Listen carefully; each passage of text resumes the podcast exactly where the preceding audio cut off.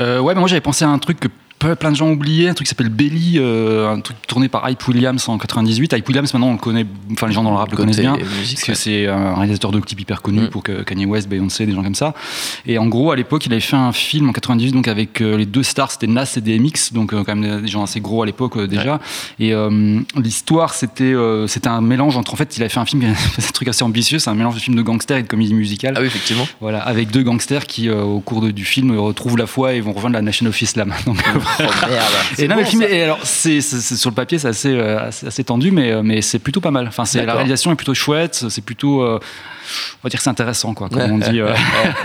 Sinon, je, recommande évidemment toujours de voir La Vengeance de Morsay, qui, qui, reste un grand classique en français. toujours.